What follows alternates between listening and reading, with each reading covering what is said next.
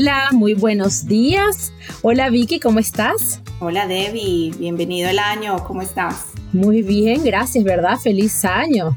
Yo soy Débora Requesens, les vengo desde el Orphan Disease Center en la Universidad de Pensilvania. Tengo más de 15 años trabajando con enfermedades raras, como ustedes saben, pero hoy estoy aquí feliz porque vamos a entrevistar a Andrés Jiménez Gómez desde Florida. Estamos súper contentas, ¿verdad, Vicky? Cuéntanos un poco. Bueno, yo tengo el gusto de haber conocido a Andrés hace cinco años, es el neurólogo de Amelia. Y bueno, esa es una historia larga, pero más, más adelante quizás podamos compartirla. Andrés es, nuestro, es un médico cirujano de la Pontificia Universidad Javeriana de Bogotá, Colombia, certificado en pediatría, neurología infantil y discapacidad del neurodesarrollo.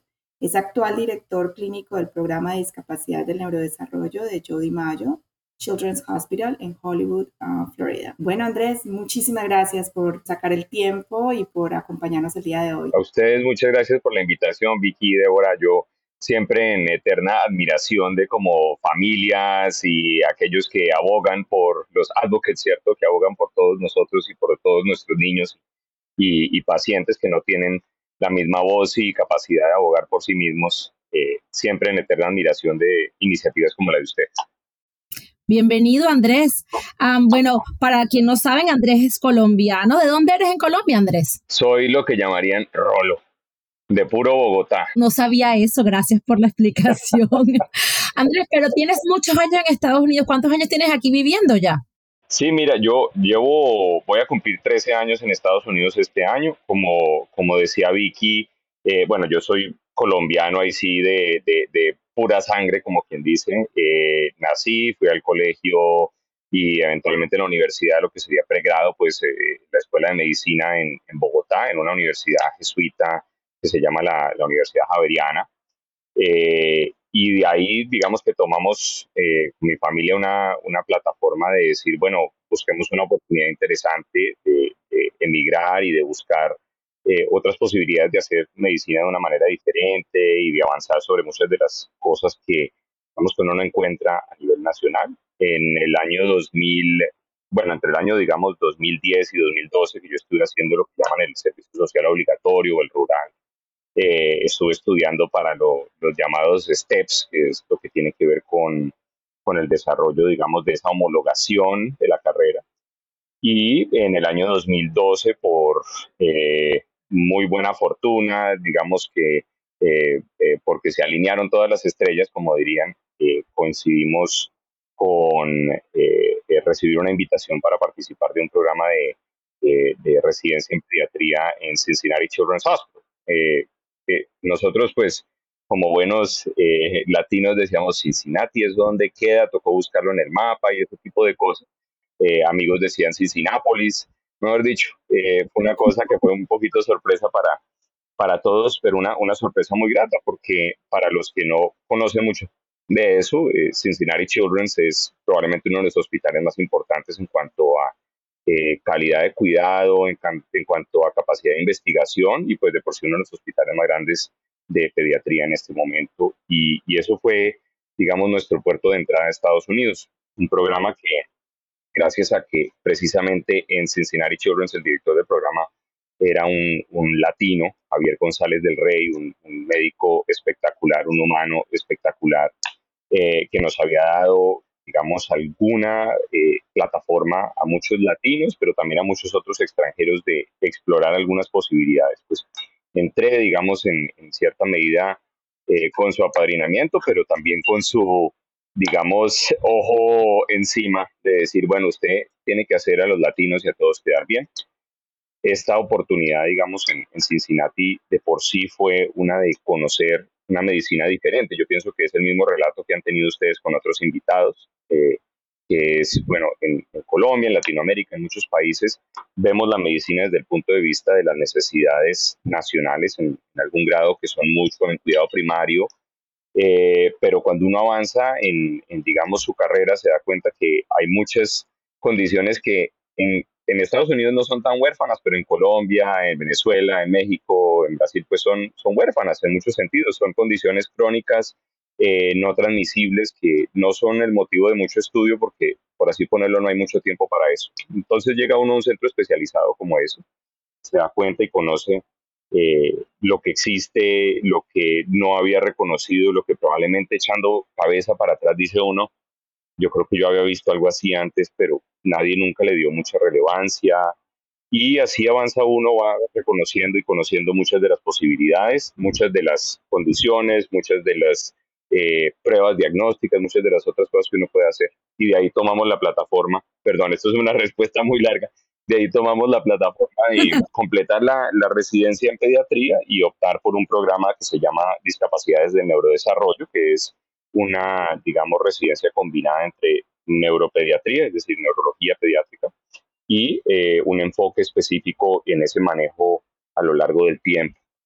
Hay muy pocos programas para, para eso, eh, uno de los cuales está en Texas Children's en Houston, que es otro hospital también muy grande, con mucha trayectoria en investigación y con un eh, programa particularmente de investigación en neurología pediátrica, neurogenética, eh, a partir de un centro que se llama el Neurological Research Institute, que es liderado por una persona que eh, tiene muy, muy amplio reconocimiento, que se llama Judas Ogby, y el programa nuestro como tal de entrenamiento en neuropediatría y, y, neurodesarrollo ha sido también muy reconocido. Y de ahí, bueno, estuvimos unos años en Houston, que fue un poco de lo que nos vincula a Vicky y a mí.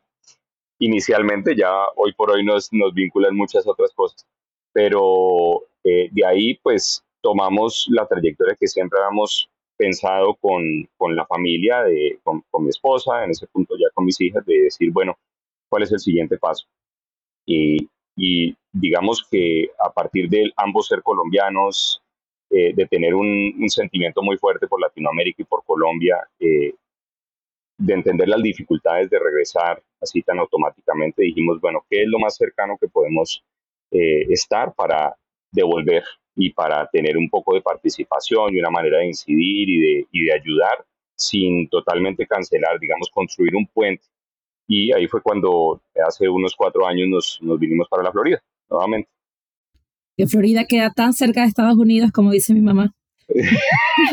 bueno, tú, nosotros diríamos en parte que es o la, o la ciudad más al norte de, de Colombia o el, o el barrio más al norte de Barranquilla, como quien dice.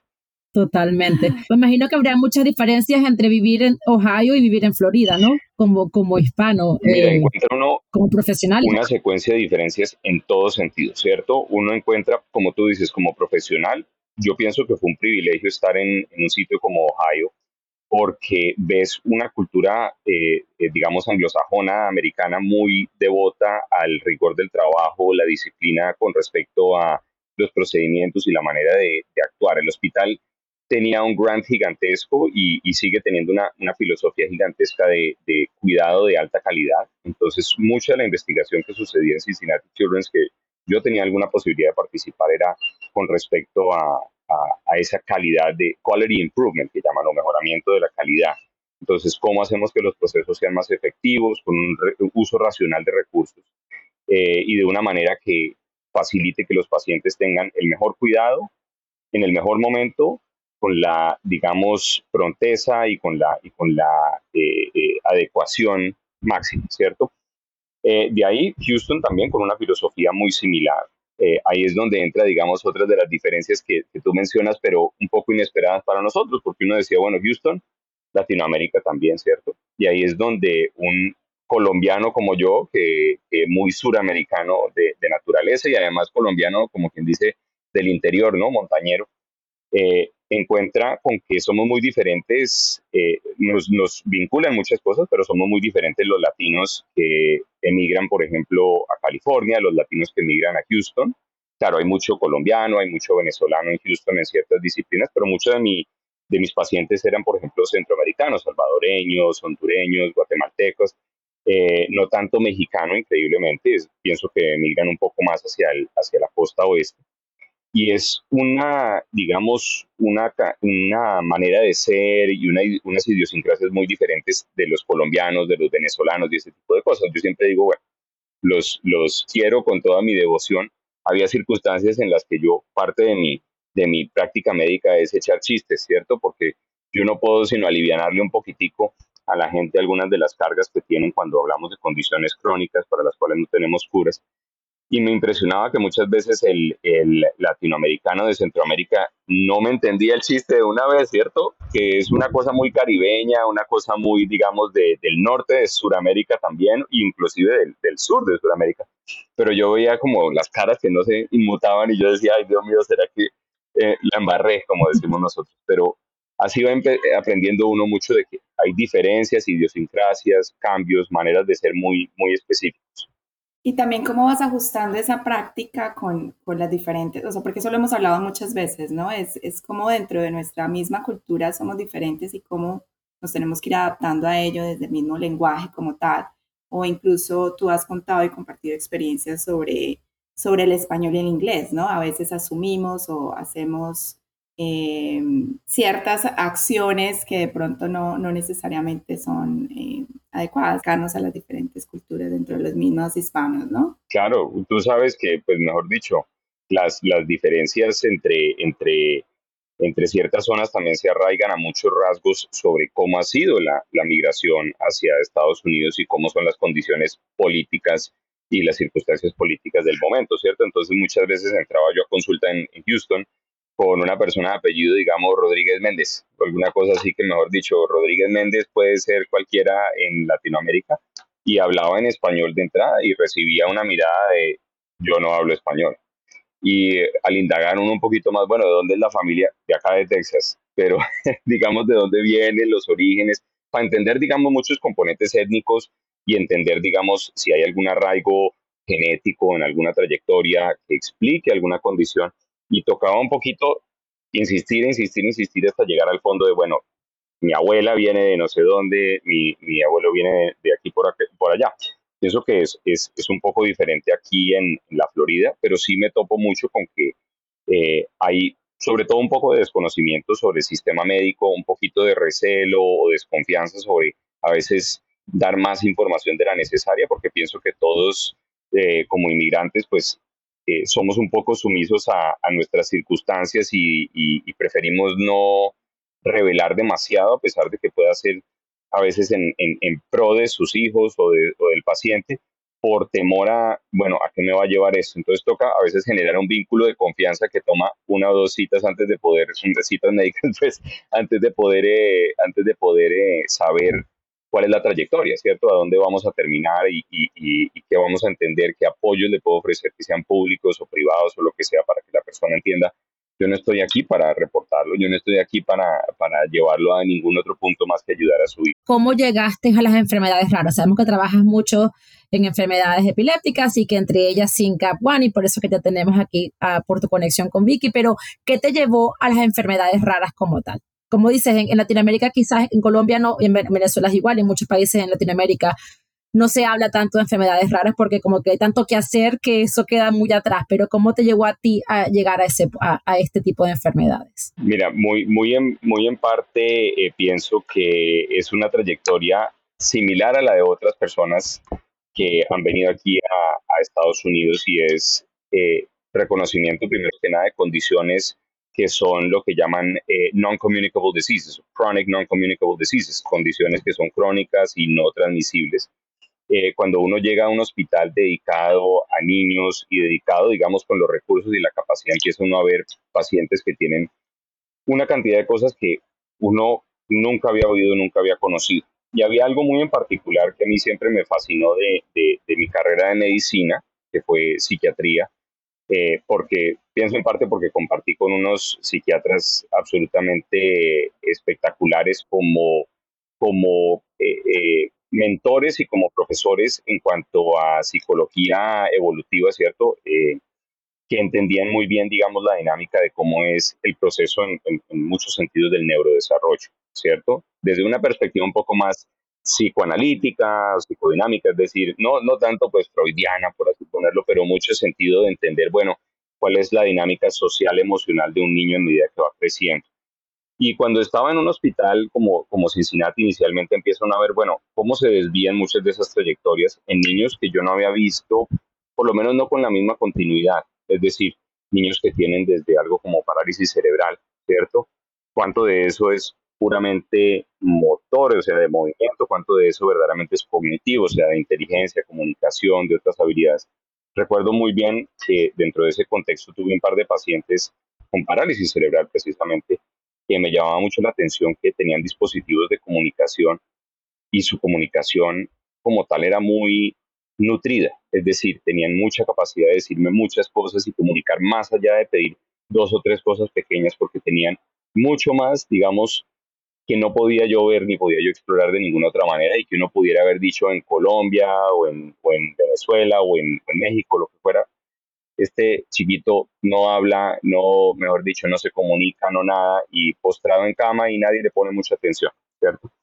En, en, medida de eso tuve pues algunas rotaciones dentro del grupo de neurología en, en, Cincinnati y a la vez dentro de un programa que se llama Developmental and Behavioral Pediatrics, que es pediatría del desarrollo y de, la conducta, es un programa que no existe mm, eh, muy establecidamente fuera de ciertos países, eh, donde veía, digamos, esas trayectorias del desarrollo y decía, mire, es fascinante ver la mente y la inteligencia y las capacidades y la capacidad motriz y la capacidad de comunicación y la capacidad de muchas cosas evolucionar a lo largo del tiempo y poder entender, ahí sí que a punta de solo mirar a un niño cuál es la etapa y qué son mis expectativas de esta etapa, ¿cierto? Y en alguna medida, eh, cuáles son las desviaciones de esta etapa o de estas etapas del desarrollo y cuáles son las posibles causas de esas desviaciones y cuáles pueden ser las intervenciones, tanto lo que llamamos paliativas o de apoyar o de soporte, como curativas que podamos desarrollar. Coincide que aunque en la época en la que yo estaba en entrenamiento estaba medio explotando eh, la filosofía, digamos, de hacer más pruebas genéticas y de hacer más estudios un poco más a fondo y un poco, digamos, una nueva frontera de entender un poco más sobre si existen tratamientos o no existen tratamientos. Y eso fue, pienso que el, catalítico de decir, bueno, hay que ir un poco más a fondo y hay que entender un poco más dónde podemos ayudar. Eh, tuve un gran mentor que actualmente es eh, pediatra de desarrollo en, Houston, con el que trabajábamos primero en Cincinnati en una clínica de espina bífida, que es una malformación de la espalda que impide a algunos niños caminar y a veces causa problemas cerebrales también, convulsiones. Él me dijo, mire, usted le gusta mucho la neurología, le gusta mucho ese contexto, pero lo veo muy encantado con el desarrollo también y usted necesita algo que vincule las dos. Y ahí fue cuando empecé a oír sobre eh, Neurodevelopmental Disabilities o discapacidades del neurodesarrollo, que muchas veces es una especialidad muy oculta que la gente no busca, no, no conoce muy bien porque digamos que no hay ese, ese eh, eh, emparejamiento entre las dos eh, grandes, digamos, filosofías que tienen ellas. Eh, pero cuando uno habla con las personas que se dedican a, discapacidades del neurodesarrollo, entiende la dimensión, la profundidad, entiende la capacidad de no solo ser, digamos, quien analiza sus convulsiones, sino decir, bueno, llevemos este paciente con sus convulsiones a entender el porqué de sus convulsiones, a entender qué podemos hacer aparte de los antiepilépticos, pero también qué podemos sumarle en cuanto a terapias, cómo puedo empalmarlo para que su medio ambiente, su escolarización en casa, lo que exista para ellos en sus recursos sea el máximo para desarrollar su potencial. ¿Cómo podemos vincular a una persona con, eh, eh, digamos, programas adicionales de investigación? ¿Dónde está la secuencia de lo que llamamos la historia natural de la condición si lo encontramos para entender cuáles son mis marcadores y decir, esto espero de su hijo a los 5 años, esto espero de su hijo a los 10 años y rompamos la curva, como quien dice, trabajemos para que no sea lo que yo espere, sino lo que exceda esas expectativas y cómo trabajamos a fondo en eso. Ahí es donde, vuelvo y digo, respuestas muy largas, ¿cierto? Ahí es donde en Texas Children's eh, tengo la grandísima oportunidad de vincularme. Texas Children's tiene un grandísimo centro de epilepsia y un grandísimo centro de, de epilepsias refractarias, es decir, epilepsias de difícil control.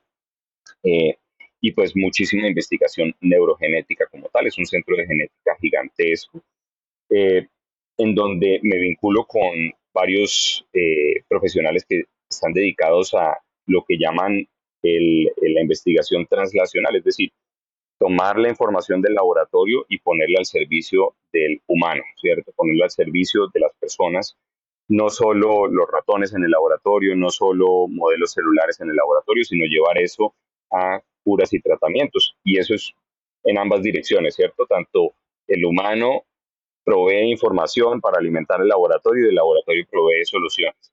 Eh, en esas estuve trabajando con una persona que se llama Jimmy Holder, un eh, neurólogo, neurocientífico que por el cual tengo muchísimo cariño. Eh, le agradezco su, su tutoría, eh, que comprendió también en mí que tenía un interés en particular sobre ciertas condiciones que tenían que ver con conexiones en el cerebro, que se llaman sinapsis, es decir, la manera en la que se conectan las células, célula, eh, las células cerebrales.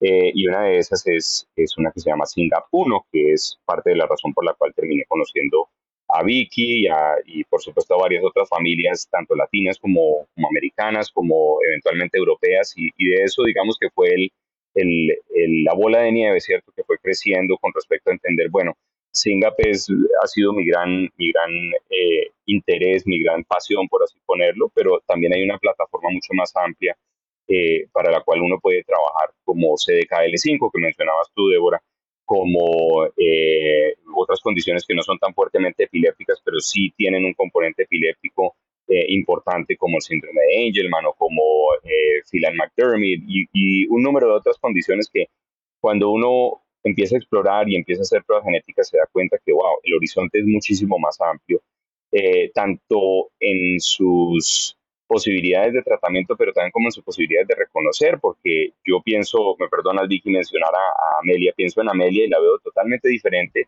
a otros niños que yo conozco con SINGA, por ejemplo. Eh, pienso en, en, pacientes de otros, de otros, eh, de otras familias con las que he compartido y, digo, wow, hay dos niños. Si uno tomara el libro que está escrito sobre esta condición o esta o este hallazgo, es totalmente diferente al niño que tengo ante mis ojos de una manera buena a veces, de una manera un poco preocupante a veces, pero entonces le enseña a uno que este es un campo que está floreciendo, está en, constante evolución, en el cual tenemos, claro, muchas dificultades, pero sobre todo muchísima oportunidad. Correcto.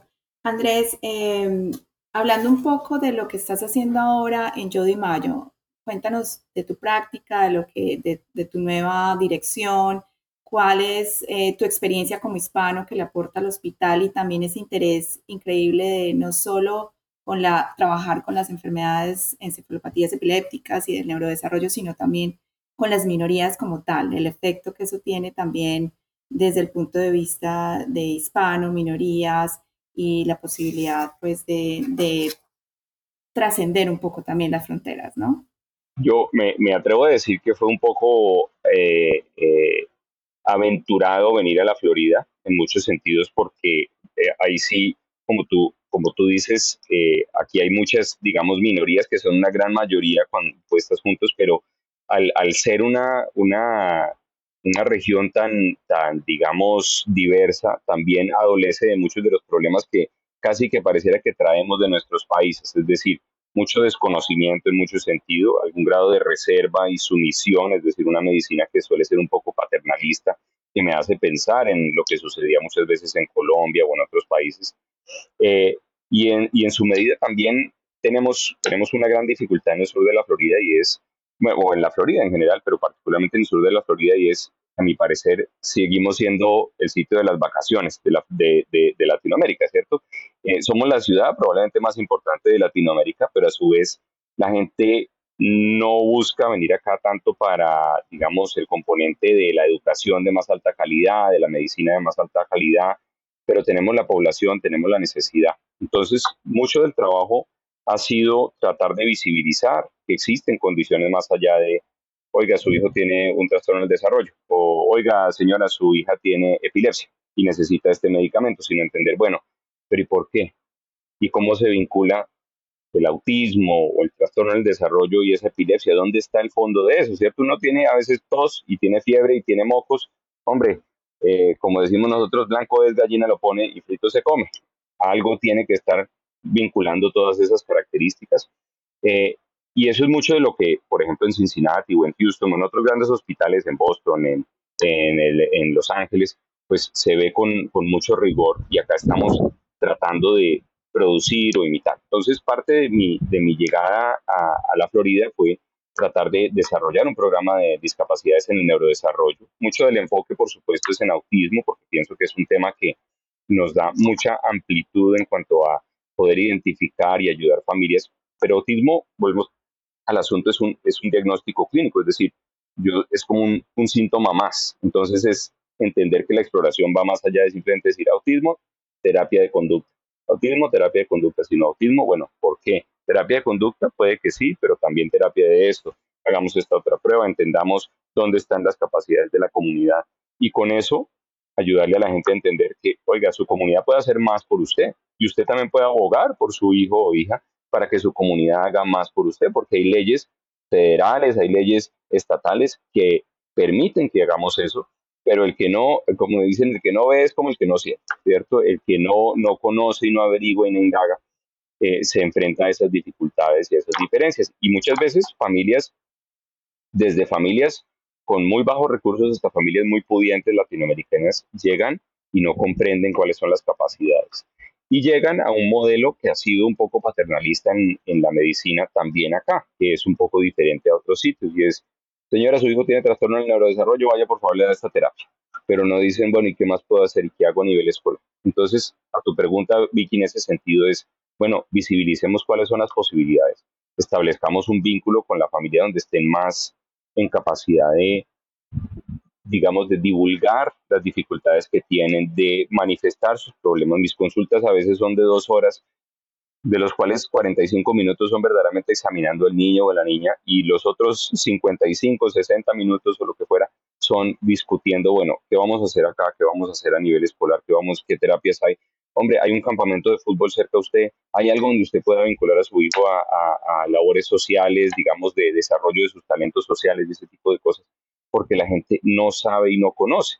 Y como había dicho en alguna conferencia, algún, algún otro invitado de, de ustedes, la gente, eh, ¿cómo es? En, en Colombia, pero yo diría en el sur de la Florida, los médicos diagnostican de lo que ellos saben, ¿cierto? Y muchas veces no indagan, no se va más a fondo. Entonces, la misión un poco dentro de ese programa de neurodesarrollo es darle la capacidad al paciente y a sus familias de manifestar sus necesidades a nivel global, es decir, en casa, a nivel escolar, a nivel social, tanto como a nivel médico, pero también de empezar a desarrollar un programa de, digamos, capacitación o educación continua para nuestra comunidad médica, de decir, bueno, reconozcan, refieran, ustedes también tienen poder de hacer algunas de estas cosas, ¿cierto? No hay, no hay necesidad de inundar mi consulta, por así ponerlo, sino que nosotros hagamos un, un partnership, un vínculo para decir, ustedes de su consulta de pediatría también puede hacer estos referidos, también puede abogar, también puede entregarle estos documentos. Entonces, hemos desarrollado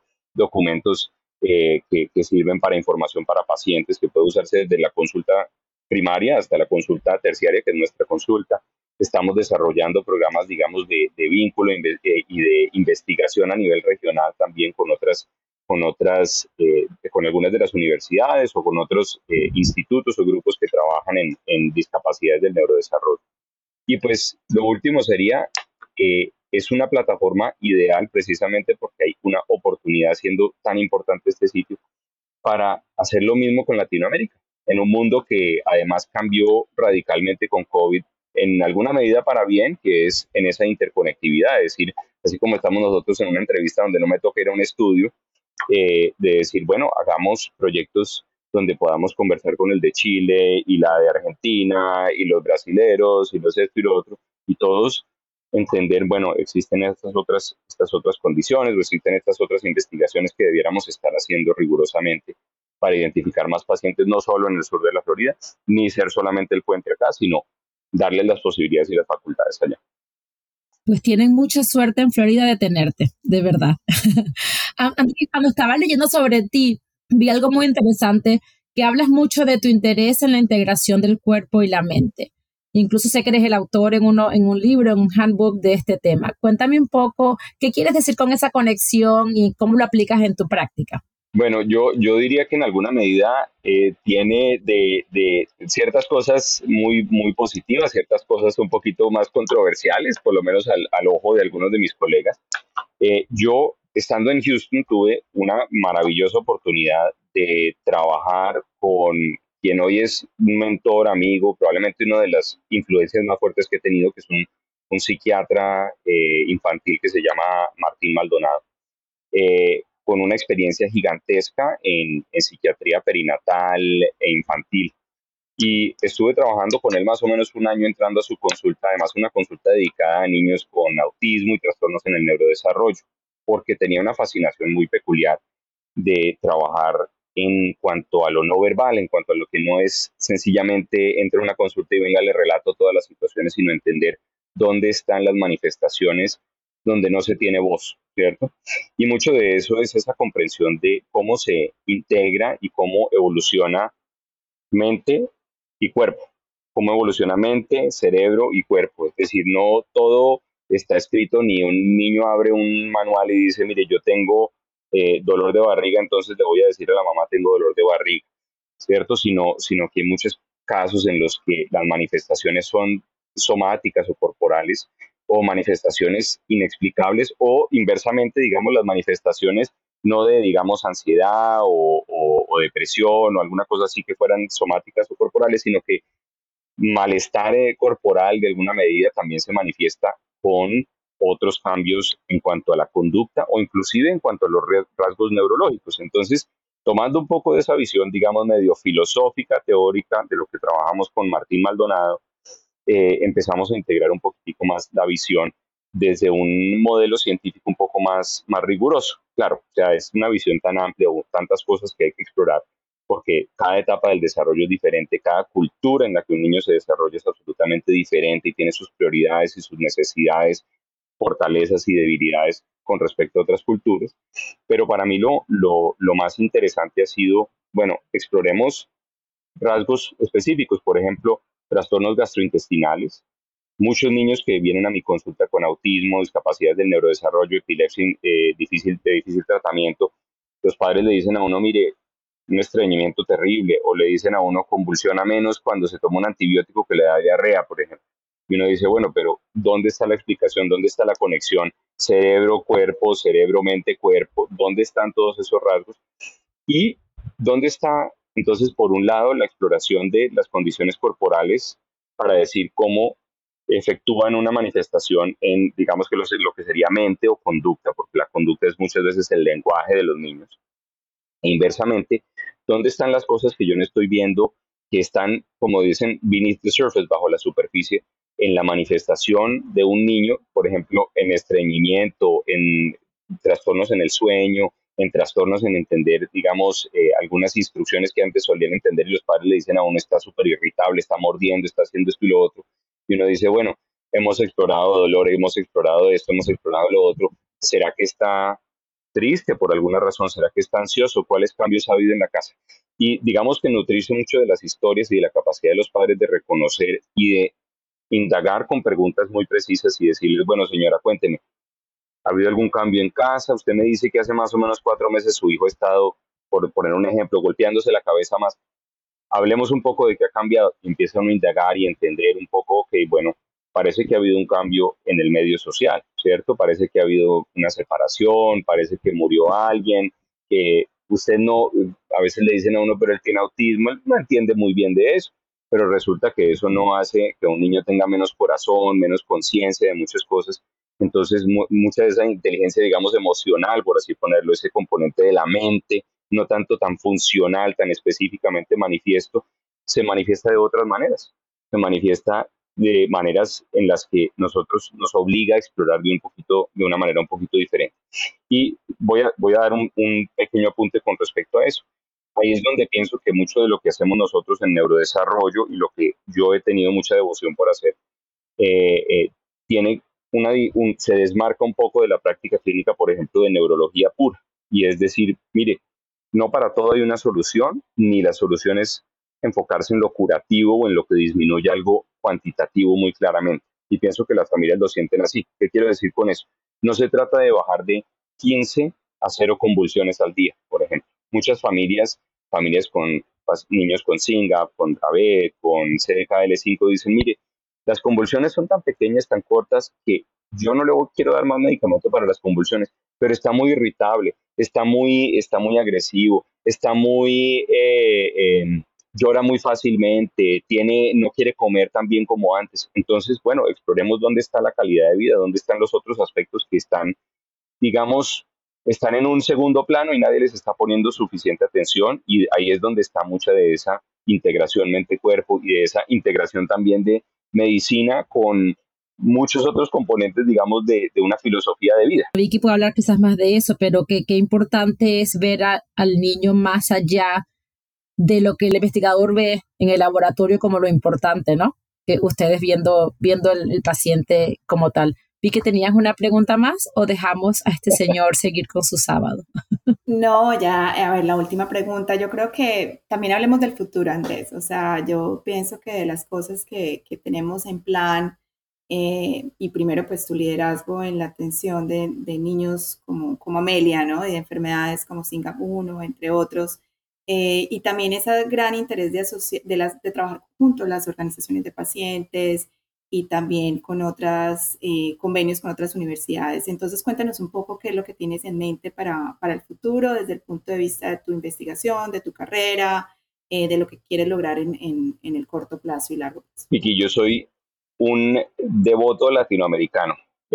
a mí siempre me ha fascinado la salud global, pero porque pienso en mi en mi Latinoamérica, por así ponerlo. Así que yo, yo soy eh, como muchas de las canciones de Rubén Blades, ¿no? Muy, muy de, de, sangre, muy latina.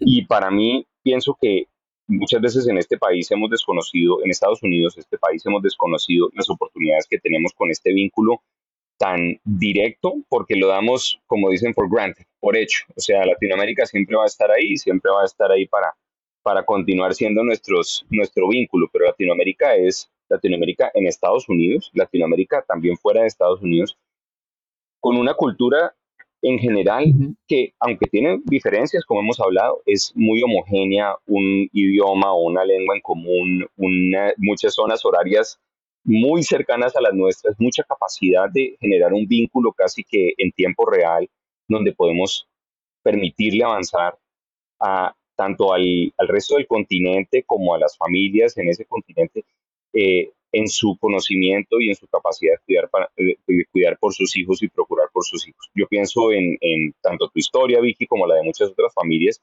donde ha sido una odisea diagnóstica a nivel país, a pesar de tener los recursos para buscar muchos de esos diagnósticos. Y uno dice, bueno, entonces, ¿dónde están las necesidades a nivel continental?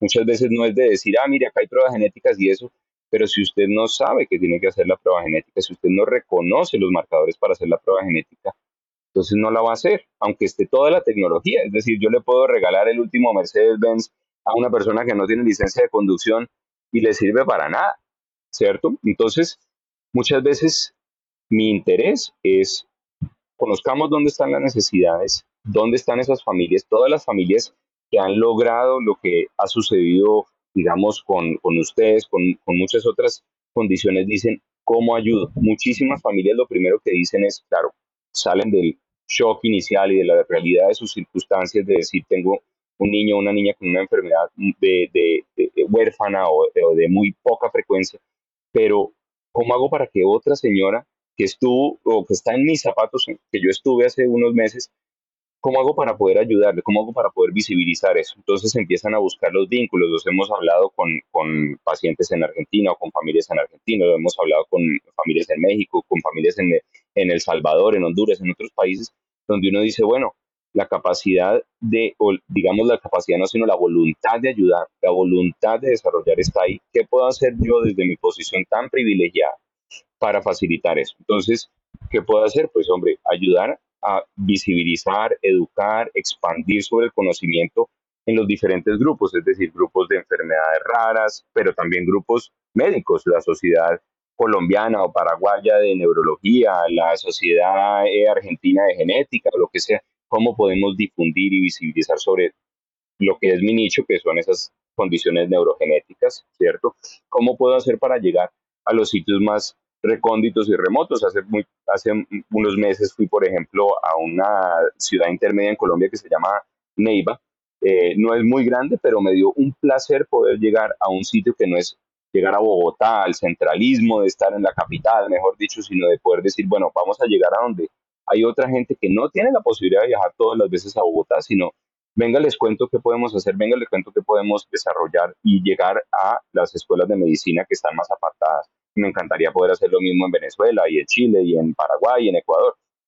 Eh, ese es el futuro porque el futuro es que reconozcamos más, diagnostiquemos más incrementemos esa población de pacientes, incrementemos, no, o sea, están ahí, sino incrementemos el reconocimiento de esa población de pacientes para volverlos una fuerza y volverlos una masa crítica donde puedan decir, oiga, eh, Roche o Pfizer o el que sea, mire, aquí estamos nosotros también.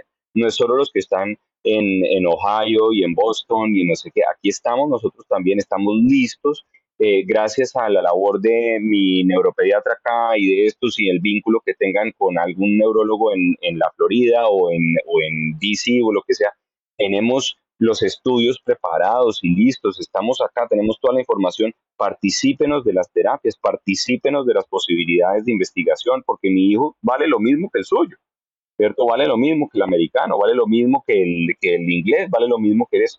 Y es lo mismo desde nuestra perspectiva acá, porque nosotros también somos tribus aquí en Estados Unidos y nos ah, juntamos, ¿cierto? Todos hemos, ah, eh, eh, tenemos referentes diferentes para áreas en el sur de la Florida como Weston o como El Doral o como no sé qué.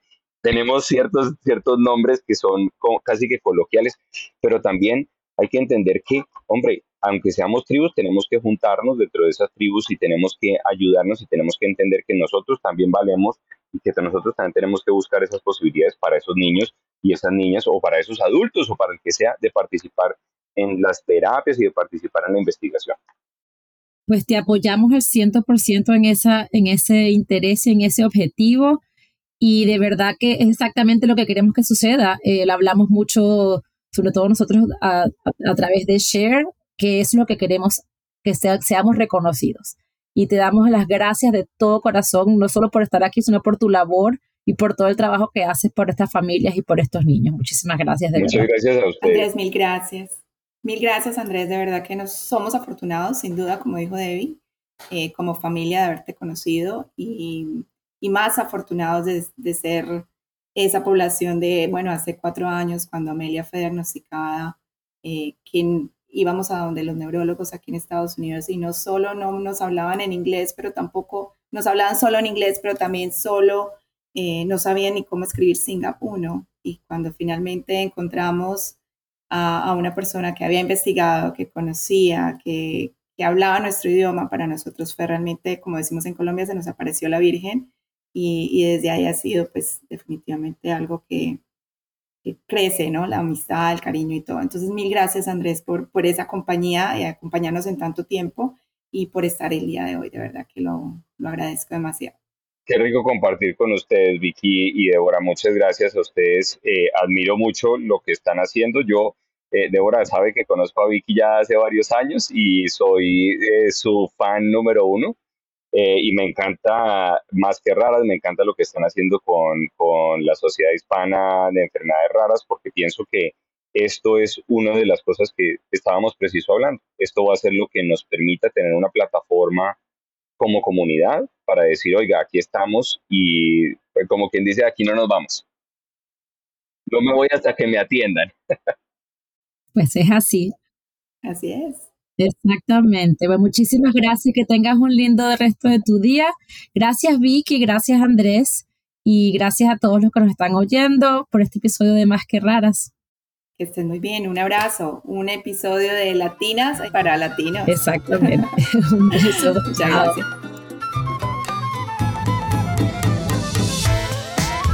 Más que Raras es presentado por Vicky Artiaga y David Requesens, producido por Bloodstream Media.